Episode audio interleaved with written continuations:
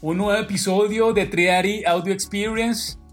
Hoy, sábado 22 de agosto, tenemos una nueva experiencia de podcast con un amigo mío que conocí ya hace mucho tiempo, Adam Burman, argentino. Hemos tenido un montón de invitados argentinos. Dan, no sé si te has dado cuenta en los últimos episodios de podcast. Estuvimos a Sofía Gancedo de Brick Safe, una startup de crowdfunding.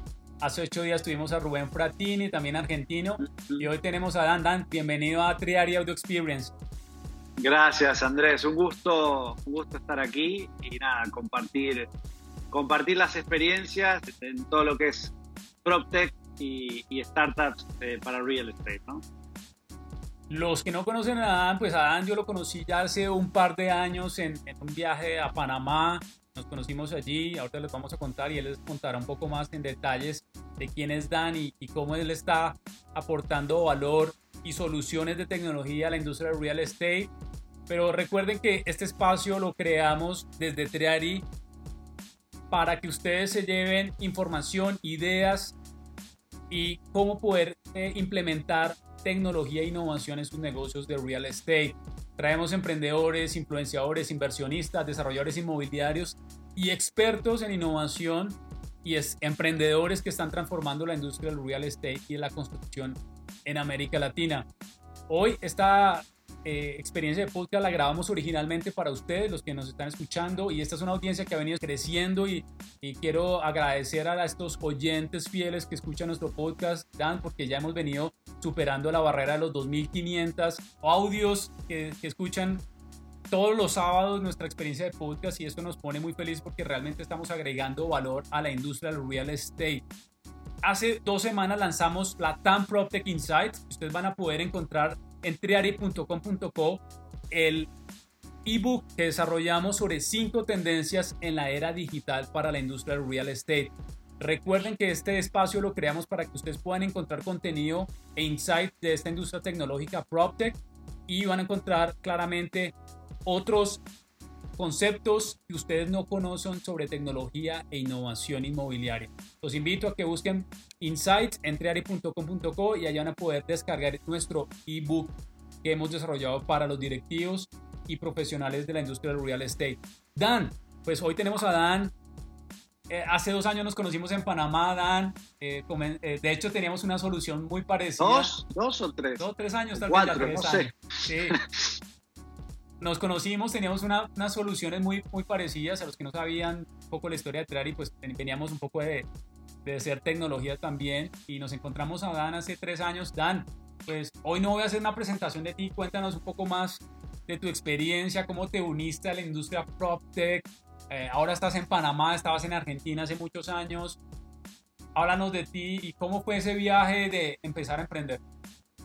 Ok, bueno, bueno. Primero te quiero felicitar a, ti y a todo tu equipo porque la verdad es que estamos viendo cada vez más y más eh, contenido PropTech y soluciones y recomendaciones y, reportes y todo lo que vienes haciendo a nivel de generación de contenido para la industria me parece que es súper relevante, está muy bueno eh, y ayuda a concientizar mucho a, pues, todas las empresas eh, de real estate o envueltas en el mercado de real estate a utilizar las tecnologías eh, y, y, descubrirlas. ¿no?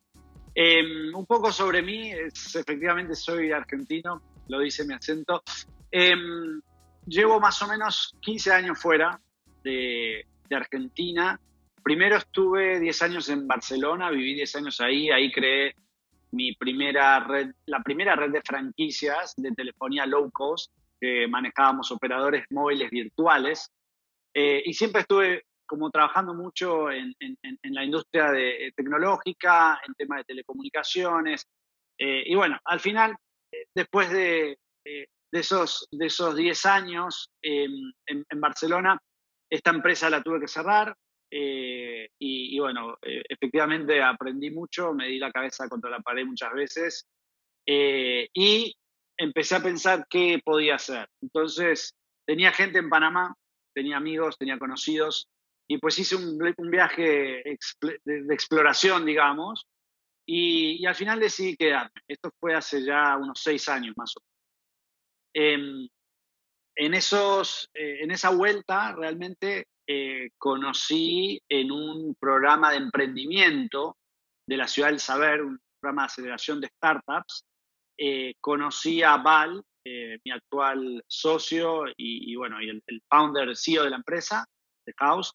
Lo conocí en un taller y fíjate que él estaba solo ofreciendo su aplicación, tenía, él había tenido ya un par de ventas, tenía, tenía pues ya el producto más o menos andando, eh, pero él era él solo junto con, o sea, su, su, escritorio como buen emprendedor, con su internet, su computadora. Y bueno, lo conocí en ese taller y eh, él, es, él es ruso-canadiense, eh, tiene muchísima experiencia en la parte de programación 3D en Electronic Arts. Lo conocí en Nueva York, a tu socio, conocimos en Nueva York en, en noviembre. En, exacto, exacto. Em, y entonces, fíjate, pues, ¿qué hace un ruso canadiense solo aquí en Panamá? Como que te sorprende, ¿no? Y bueno, resulta que él eh, se había casado, se, casó con, con, con, una panameña que además es arquitecta y de ahí nació toda la idea de House. Y ese día cuando yo lo vi en ese programa dije, bueno, pues eh, que, realmente yo estaba buscando emprender, estaba buscando ideas, estaba informándome. Y ahí fue que lo conocí y lo volví loco durante mucho tiempo hasta que finalmente eh, nos, nos, fusionamos, eh, digamos, y, arrancamos todo el desarrollo comercial y el desarrollo de negocio y, y, nombramos House. En ese momento no era House, era el nombre de la empresa, el nombre fiscal, con otro logo, otro branding, etcétera. Y, como que, bueno, rehicimos un poco todo eso, eh, toda la estrategia. Eh, y bueno, y ahí, ahí lo conocí, ahí seguimos en, en, Panamá, eh, ofreciendo la solución a pues, desarrolladores inmobiliarios. La solución, bueno, una solución de ventas para proyectos inmobiliarios antes de que sean construidos, todo en 3D, ¿verdad? Entonces, em, bueno, fuimos nada, creciendo mucho, aprendiendo mucho del, sector, de los mismos clientes, recibíamos el feedback, eh, lo anotábamos, lo priorizábamos y, bueno, y ahí fuimos desarrollando y desarrollando hasta, hasta, hasta llegar, llegar a hoy. Bueno, han, habido muchos pasos en el camino. Dan, te pregunto allí porque muchas de las personas que escuchan nuestro podcast eh, son directivos, son constructores, son empresarios. Y a mí me gusta mucho conversar de los retos que tenemos nosotros los emprendedores que venimos en la industria PropTech. En, en, abordarlos son retos muy complejos porque tenemos muy claro que nuestra industria todavía le cuesta salir del status quo. A la industria del real estate todavía le cuesta salir de, de pensar diferente, salir de pensar de la caja negra que nos hemos eh, convertido en muchos años, en muchas décadas, en esa caja negra de industria que, que le cuesta innovar, que le cuesta pensar diferente. Y mi pregunta es, tú como startup, como empresa PropTech, ¿cuáles fueron esos primeros retos que ustedes tuvieron que sentarse? Venimos de la industria tecnológica y vender tecnología o comercializar o cerrar negocios de tecnología no es fácil porque encontramos barreras. ¿Cuáles fueron esas barreras que se encontró House en los principios, ¿cuáles fueron esas barreras del cliente? Y obviamente, ahorita si quieres, hablamos un poco de la experiencia del usuario, porque estamos hablando del cliente, del B2B, pero luego me gustaría que nos contaras también, también cuáles han sido esas barreras en la experiencia del usuario que usa las, herramientas tecnológicas. Correcto. Sí, bueno, como bien tú decías, ¿no? La, la industria del real estate es súper conservadora, tradicionalista, y eso juega muy en contra para toda la parte de tecnología. Eh, em, yo creo que nos ayudó mucho que un par de desarrolladores inmobiliarios bastante grandes en Panamá eh, nos abrieran las puertas por primera vez. Y eso desplegamos la solución y, ya cuando empiezas a desplegar la solución eh, una vez, dos veces, tres veces y ya tienes casos concretos para enseñar eh, a otros posibles clientes, digamos, o desarrolladores, pues eso ha ayudado muchísimo. ¿Cómo fue, em, cómo fue, pero más esa conversación? ¿Cómo fue esa conversación con ellos? O sea, te fuiste para la oficina de ellos, les mostraron la solución, pero ¿cómo fue? ¿Cómo, ellos lo percibieron? ¿Lo vieron como una oportunidad de diferenciarse en el mercado? ¿Lo vieron como una oportunidad de, de, tal vez de generar una mejor experiencia a los clientes? ¿Cómo, fue esa conversación con ellos? Sí, al, al principio te encuentras con, con el, pues el típico desarrollador inmobiliario que, que utiliza pues, los, brochures, los renderings, el material estándar de siempre, y cuando mostramos lo nuestro, eh, pues impacta, ¿no? Y dices, wow, uh, podría tener todo esto en 3D y podría vender con esta herramienta, pero al mismo tiempo, al no ser algo estándar en el mercado todavía y hacer algo muy nuevo, eh, es como, es una doble sensación de, wow, es nuevo, lo quiero porque no lo tiene nadie, eh, pero al mismo tiempo no está 100% comprobado de que realmente esa solución me va a ayudar a tal y tal cosa, ¿no? Eh, pero, pero sí, esas conversaciones no se dan de la noche a la mañana. Yo creo que el secreto, pero esto no solamente para el real estate ni para la tecnología, sino para el B2B en general, y hemos descubierto, es, es el follow-up. Es, es dar mucho seguimiento constante. Eh, yo, te soy honesto, he cerrado deals eh, con desarrolladores inmobiliarios que me han llevado 10 meses. 10 meses, tú dices. Te creo. Entonces, entonces, desde el lado emprendedor, desde el lado comercial del equipo que tengas, tienes que tener una persistencia muy grande eh, para poder lograr lo que quieres. Y eso es el, para mí es el follow-up. Y cuando, y cuando haces follow-up, eh, no puedes hacer un follow-up como muy eh, pasivo en el sentido de, venir siempre con lo mismo. Es decir, tienes que ser creativo, ¿no? Entonces, hemos tenido conversaciones presenciales, luego seguimiento por email, eh, y bueno, eh, nada, hasta que sale el primer, el primer deal, se atreve la empresa y empiezan, de verdad, o sea, automáticamente empiezan a salir muchos más deals y ya va ganando tu reputación en el mercado. Dan, ¿cómo, ha jugado, ¿cómo ha jugado la cultura corporativa digital de estas empresas? Porque nosotros hemos identificado entre Ari en nuestros procesos de consultoría que la madurez digital de algunas compañías, de los promotores, de los fondos de inversión, de los retailers, de los grandes retailers, de los eh, operadores de oficinas, no tienen una madurez digital que uno espera para integrar su, su, su solución tecnológica.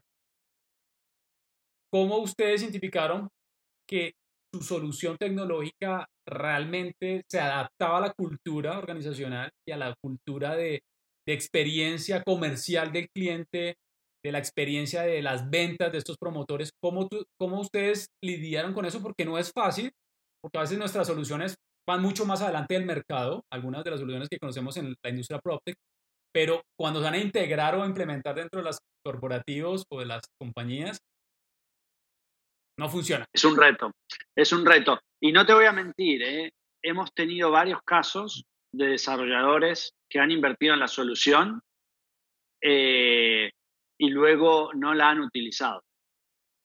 Pero no la han utilizado por lo que tú dices, porque no han preparado a los equipos que están debajo a poder entender la solución y a utilizarla eh, y eso es, es, un, es, un, reto. Entonces tú dices, bueno, el, el, el, manager o el CEO o el owner entiende perfectamente la solución, entiende la necesidad, sabe que le va a ayudar, etcétera, etcétera, pero luego necesitas designar a alguien responsable de bajar línea, eh, que puede ser el mismo owner o puede ser un marketing manager o puede ser eh, un director de innovación, por ejemplo, eh, no existen todas las empresas directores de innovación, ya lo hemos hablado, pueden ser empresas quizás más grandes que tienen un equipo, pero alguien tiene que, alguien de la parte directiva, del management, tiene que bajar línea. Si no hay esa bajada de línea, la tecnología no, no se usa. Eh, y hemos tenido casos así eh, excepcionales donde, donde ha pasado eso. y tú dices, pero has invertido 5 mil, 8 mil, 10 mil dólares, lo que sea, y no utilizas la solución.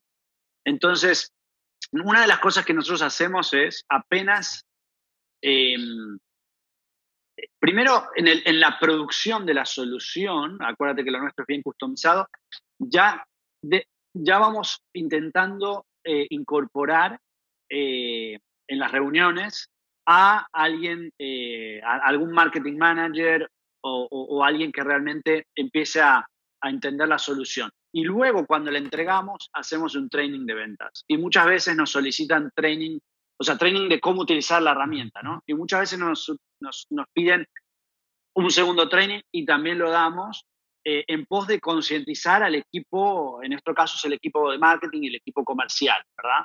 Ahora, también hay otra realidad. Nuestra solución en concreto no tiene mucha ciencia en el sentido de, cómo utilizarla. ¿Me explico? No es, no es compleja la utilización, es bastante intuitiva, tienes botones, es todo en 3D, es decir, no hay, no hay eh, complejidad, pero sí que es cierto que en el mundo PropTech hay muchísimas otras soluciones eh, que son como más eh, complejas para, pues, para integrar y para, para el arranque, ¿no? Es decir, allí tocas un, reto. allí tocas un tema muy interesante y, a los que, para contextualizar a los que nos están escuchando, Dan, es el tema de entrenamiento, el tema de educar a los equipos y, nosotros hemos encontrado unas deficiencias enormes en la industria en términos directivo. Hoy, hoy los directivos todavía no saben qué soluciones pueden aportar al negocio Hoy todavía los directivos no saben el potencial y a veces los directivos, y le hablo aquí a los directivos de marketing y directivos comerciales, eh, gerentes, todas se centran en el marketing, pero el marketing es solo también una punta del iceberg. Hoy hay, hay, hay posibilidades de desplegar soluciones en toda la estructuración del proyecto inmobiliario, no solo en la parte comercial. Y uno se encuentra con que los directivos no sabían que existen esas soluciones. Y allí se vuelve un tema muy, muy interesante el tema de educar, de entrenar a los equipos y hace parte de, yo creo que todas las startups que nos están escuchando, los emprendedores, los CEOs que nos están escuchando ahorita, hace parte del proceso del follow-up es de enseñar, educar, de realmente agregar valor en ese proceso de implementación de cualquier tecnología. Exacto. Y cuando logras ese engagement con el equipo de dentro de la empresa que va a hacer uso de la solución, y se termina enamorando de la solución, ya está, ya lo tienes. Pero tienes que lograr eso. Y eso, para mí, es lo que tú dices: es educación, es training, es follow-up. Eh, es, es, un, es, es, un reto, ¿no? Es un reto. Pero, pero yo creo que estructurándolo bien es, es posible, ¿no? Bueno, Dan, cuéntanos un poquito hoy cuál es el problema que estás solucionando ¿Cuál es el problema puntual que está siendo mucho más eficiente o está mejorando el tema de productividad. Hoy, ¿cuál es el problema que ustedes dieron? Oiga, hay un problema en el mercado y, creemos que la tecnología o, lo que están haciendo hoy va a tener un impacto en los usuarios. Exacto. Sí, nosotros siempre decimos que el problema real es eh, es decir, nosotros estamos cambiando la forma en que se presentan los proyectos inmobiliarios antes de que sean construidos, ¿verdad? A nivel conceptual. Pero el problema real es que eh, casi todas las, bueno, no casi todas, pero muchas industrias fueron evolucionando hacia la parte tecnológica y el real estate no. Entonces, una de las cosas que le decimos a los, a los desarrolladores es, hoy, eh, y ahora se ha acentuado mucho más, ¿no? Con el tema del COVID, pero ofrecen sus, sus proyectos inmobiliarios de una forma completamente obsoleta. Y al, final lo que terminas analizando es cuánto gasto en marketing eh, con la forma tradicional, ¿verdad? Los famosos brochures que los imprimo y los vuelvo a imprimir porque he cambiado las plantas. Em, eh, no sé, las maquetas físicas, que ahora pues estamos en un momento en que la maqueta física pues, no nos sirve de nada y nos hemos gastado, no sé, 3.000, 5.000, 8.000, 10.000 eh, yo estoy en Panamá, en Panamá hay maquetas de 20 mil, 30 mil dólares, Estados Unidos mucho más. Entonces, ¿cuánto dinero se gasta ahí que al final queda obsoleto luego? ¿Ok? ¿Y por qué no tienes una herramienta tecnológica que tienes toda la información centralizada? Muchas veces nos decían los desarrolladores, nos siguen diciendo es, no, yo ya tengo un tour virtual, por ejemplo, o ya tengo un, una lista de precios, o tengo una página web, o tengo un video. Está fantástico, pero tú realmente, ¿cómo le estás llegando al usuario con toda esa información? ¿Se lo mandas todo de, o sea, de una vez, así le vas mandando email? La estrategia. Eh, es, parte de la estrategia. ¿Cómo lo, ¿por qué no lo centralizas todo en un lugar y de una vez, ¡pum!, generas una, una, una experiencia emocionante para el usuario que diga, wow, y tengas, y lo otro es darle transparencia al sector o al proyecto. Es decir, cuando tú tienes toda la información centralizada, están los planos, están la lista de precios, la disponibilidad, está todo, todo, todo en un solo lugar y actualizado en tiempo real, pues también eso eh, le, da, le da credibilidad le da más confianza al, comprador, ¿no? Tocas el tema bien, que creo que es, es clave que lo resaltemos en esta conversación que estamos teniendo, Dan, es uno, eh, la estrategia.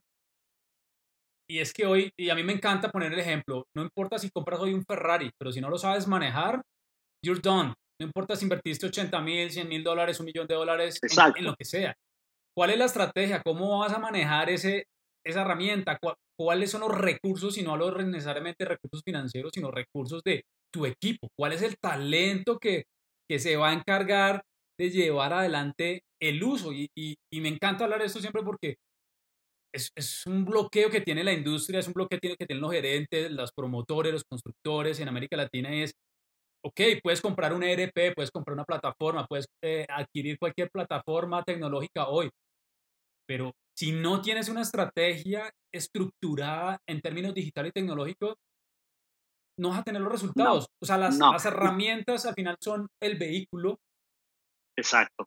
Pero, pero, o sea, hay que tener ya cuál va a ser el plan, cuál va a ser, por dónde me voy a ir, ok, cómo voy a usar eso, cómo ha sido ese es un reto, ¿no? Es un reto y, cómo lo han, ustedes lo han abordado, Dan. Nosotros en todas nuestras reuniones o nuestras demo calls que hacemos ahora virtual, digamos, siempre lo decimos para no crear falsas expectativas. Nuestra herramienta no te va a ayudar a generar miles de leads o a cerrar miles de ventas solo porque hayas adquirido la herramienta.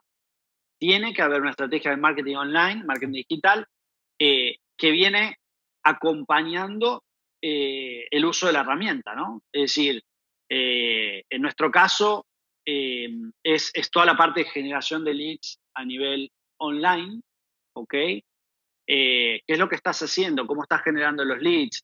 ¿Tienes algún, algún software de email marketing, por ejemplo? Yo no proveo software de email marketing, tú tienes que tener el tuyo. Tú tienes que tener tu CRM para darle seguimiento a, tus potenciales clientes.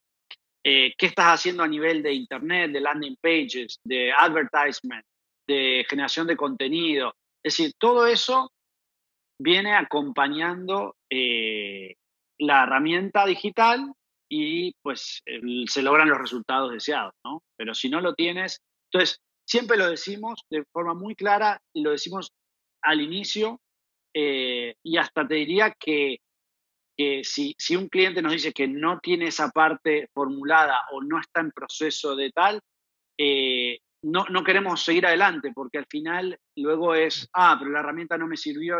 No, la herramienta sirve y funciona, pero tienes que tener tu estrategia de tu, buyer eh, journey armado, ¿no? Diseñado. De acuerdo.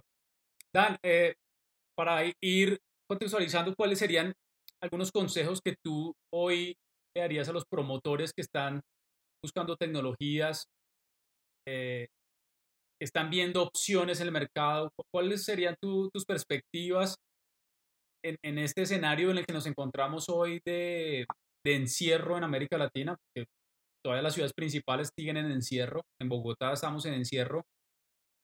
Pero ¿cuáles serían tú esos insights que hoy le darías tú a, a los promotores en términos de, de adopción tecnológica, de adopción de innovación, pues ya llevas bastante tiempo trabajando en la industria PropTech, Dan, con el equipo, trabajando en las soluciones, de mejorar la solución, siempre pensando en el cliente, ¿no?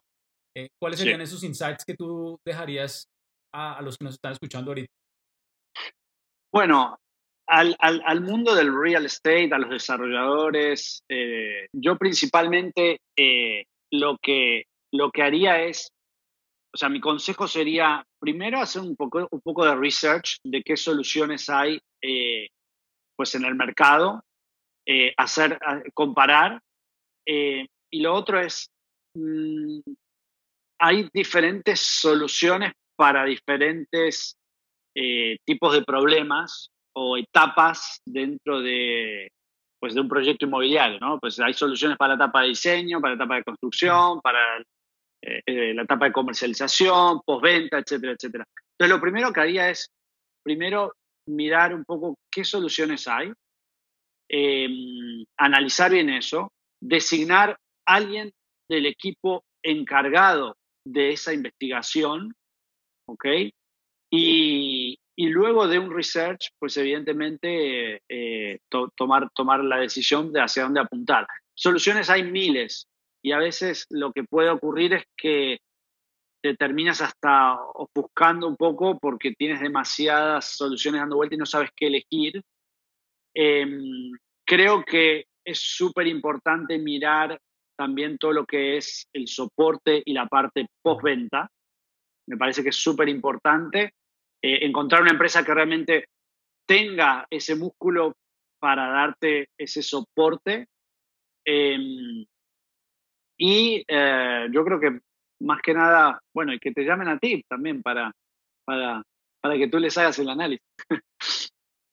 Dan, para ir cerrando nuestra conversación, me gustaría que le dieras también unos insights, porque hemos hablado de emprendimiento hoy, de cómo tú empezaste a emprender con, con tu socio. Sí y has hablado del follow-up, de cómo hacer follow-up en el B2B, y cada vez es un B2B más sofisticado, ¿no? El B2B se ha vuelto sofisticado, ya no es un B2B de los años 90, y aquí también nos están escuchando los directores comerciales, los directores de venta, que seguramente escuchando estos insights y, y parte del proceso que uno vive como eh, eh, empresa de tecnología, al final uno busca más que ofrecer un servicio, es un partner, ¿no? Un partner tecnológico en el caso de nosotros, nosotros le decimos a nuestros clientes, eh, dan como consultores, es, nosotros no, ofrecemos servicios, ofrecemos es una experiencia de relación, relaciones. Queremos tener una relación con ustedes para ayudarlos a facilitar o encontrar sus retos digitales. Pero la vivencia de todos los emprendedores que estamos en tecnología, sobre todo en esta industria, pues nos encontramos con esos procesos largos de tomas de decisiones largas por desconocimiento también de, de, de esto que estamos hablando ¿Cuáles serían esos consejos que tú le darías hoy a los que estamos en la industria PropTech, en la industria del Contech, que están desarrollando soluciones tecnológicas? Hablaste del follow-up, pero también cuáles serían esos insights para las dos partes, para el emprendedor y esos directores comerciales o de ventas para conectarse. Es que es poder recibir el feedback de, em, de las empresas a las cuales pues, tu target o tu, tu buyer persona, digamos, como emprendedor, a quién, a, quién, a quién estás dirigiendo eso y es poder tener la capacidad de poder cambiar e iterar rápidamente eh, tu solución. Es decir, tú armaste un MVP, armaste algo que tú piensas que bueno, no es al final lo que tú piensas, es lo que el mercado pide, lo que el mercado quiere, la necesidad concreta del mercado. Entonces, los emprendedores tenemos ese, o los founders cometemos ese error de enamorarnos tanto de nuestro producto que pensamos que es lo mejor, pero al final el mercado eh, responde de otra manera. Entonces, si tú como emprendedor tienes capacidad de reaccionar rápido y poder iterar y pivotear y cambiar tu solución, eh, a, ajustarte a eso, lanzar esa primera prueba piloto y tener un caso de éxito, eso es lo mejor que puedes lograr para luego empezar a, a replicar, ¿no? Eh, yo creo que ese sería el principal consejo. Y, bueno, y el, tema del follow-up eh, es algo fundamental. O sea, en este mercado, eh, el poder cerrar los deals con mucho seguimiento. Nosotros, no te voy a mentir, nosotros tenemos coaches de Canadá que nos entrenan cada mes en temas de B2B Software as a Service temas de marketing, temas de sales, un montón de cosas. Entonces, nosotros fuimos ganando eso. Entonces, es importante como emprendedor también tener esos mentores eh, que te puedan ayudar eh, a, armarte tú como, como CEO o como founder de la empresa eh, en el tiempo, ¿no? Hoy estamos con Dan, CEO de House, startup PropTech, que está transformando la industria del real estate, en la comercialización de proyectos inmobiliarios. Dan, hoy hemos conversado varios puntos. Uno, el potencial que tienen las tecnologías en, en la comercialización de proyectos inmobiliarios. Dos, la capacidad que tienen estas empresas, estas soluciones de aportar valor a la comercialización de proyectos inmobiliarios. Y tres, algo muy interesante que es que de estos equipos de los inmobiliarios, de los promotores, pues debe haber alguien que esté liderando la implementación y la integración y el seguimiento del buen uso de estas herramientas que eh, se están desarrollando en el mundo y en América Latina. Tú como CEO de, de House, ¿cuál es tu visión en los próximos años? ¿Cómo ves el la industria, qué perspectivas, cómo estás viendo que, que la pandemia cambió el negocio inmobiliario. Tú que te reúnes, eh, o ustedes con el equipo se reúnen usualmente con los promotores inmobiliarios, ¿cómo estás viendo todas esas perspectivas? ¿Cómo crees que realmente la pandemia aceleró la digitalización en la industria? Cuéntanos esos insights. Pues definitivamente la pandemia aceleró completamente eh, eh, la industria. Es decir, yo creo que eh, el mundo del real estate se revolucionó y pues a tomar decisiones rápidas, eh, no solamente en cuanto a lo que respecta a nosotros, que es la parte de comercialización, pero en un montón de, cosas, ¿no? De, bueno, hey, tengo un centro comercial, tengo locales, ¿qué hago? Eh, ¿Qué hago con los hoteles? Es decir, hemos visto muchísimos cambios y empresas que fueron golpeadas también bastante, como Airbnb, tú dices, pues es una empresa bien grande y fue muy golpeada y el CEO lo dijo y bueno, pues ahora se está retomando poco a poco, ¿no? Eh, la verdad es que ha acelerado muchísimo. Yo te diría que hemos tenido nosotros a nivel de empresa crecimiento en la época de pandemia. Eh, lo cual somos afortunados también, ¿no? Lo tengo que decir. Eh, pero ha, ayudado muchísimo cierta manera la pandemia a, concientizar a los ejecutivos del, sector. Em, hemos hablado con desarrolladores de Colombia, de México, de Argentina. Eh, todos dijeron que los, los, sectores más, más golpeados han sido centros comerciales y, y hospitales. Y que los más, digamos, y que los más que se van a recuperar más rápido van a ser todo lo que tenga que ver con temas industriales y temas de residencial o de vivienda. Eh, lo, cierto también es que cada país se encuentra en una etapa un poco distinta de, contingencia, digamos, y está un poco respondiendo a su manera, ¿no? Em, pero, pero realmente eh, yo creo que el COVID va a abrir muchas puertas a nuevas tecnologías y cambiará mucho, muchos paradigmas, yo creo.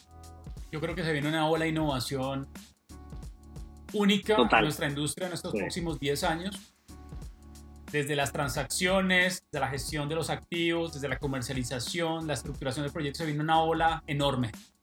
Y de la parte de Artificial Intelligence también, que es algo que está cada vez empezando a, golpear más y más. Eh, las empresas quieren innovar respecto a eso, quizás en mercados un poco más de Norteamérica, acá todavía falta un poquito, pero para todo lo que es mejor en la experiencia en la compra de viviendas, eh, para predecir el valor de las propiedades, temas de, la gestión del, como más inteligente de los activos. Eh, bueno, ya hay un montón de empresas, sobre todo europeas y americanas, que están implementando esto. ¿no? De acuerdo. A mí me gusta siempre decir una frase en mis charlas y conferencias, Dan, es no estar preparado para el futuro es un problema. Dan, la última pregunta para cerrar y no tiene nada que ver con tecnología, sino sobre Dan. ¿Cómo describes tu vida como emprendedor? Hoy, en el momento en el que estás de tu vida, ¿cómo describes tu vida como emprendedor? Buena pregunta, me sorprendiste.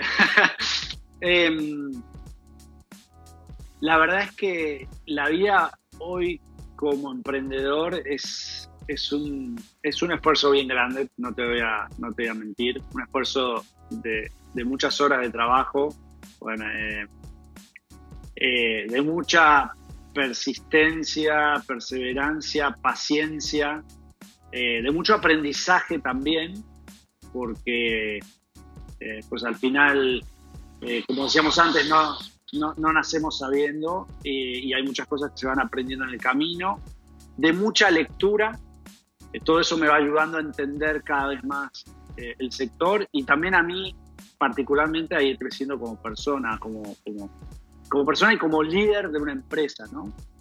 Eh, que la mayoría de los líderes de la empresa de los startups solemos ser gente muy pobre, ¿no? Entonces necesitamos eso. Dan, CEO de House, startup panameña y argentina también, que está transformando la industria, la comercialización de real estate, de nuevos desarrollos inmobiliarios.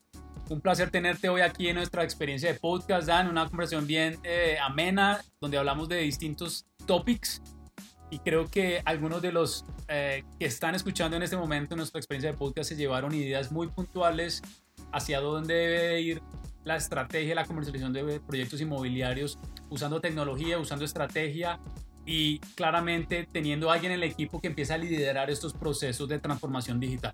Genial, Andrés. Muchísimas gracias. Nada, ya eh, un placer y nada, nos volveremos a encontrar que siempre nos estamos viendo continuamente. Claro que sí, gracias Dan. Esto es Triaria to Experience. Pueden escucharnos en todas las plataformas de podcast. Recuerden usar el hashtag PropTechRevolution. Eh, nos pueden encontrar en Twitter, en LinkedIn, en Instagram y cómo estamos transformando la industria desde la educación, desde la transformación digital y cómo estamos conectando los retos digitales de los corporativos y los stakeholders de la industria con el ecosistema de emprendimiento más importante que se llama PropTech hoy en el mundo. Un abrazo, nos vemos en el siguiente episodio de podcast. Bye.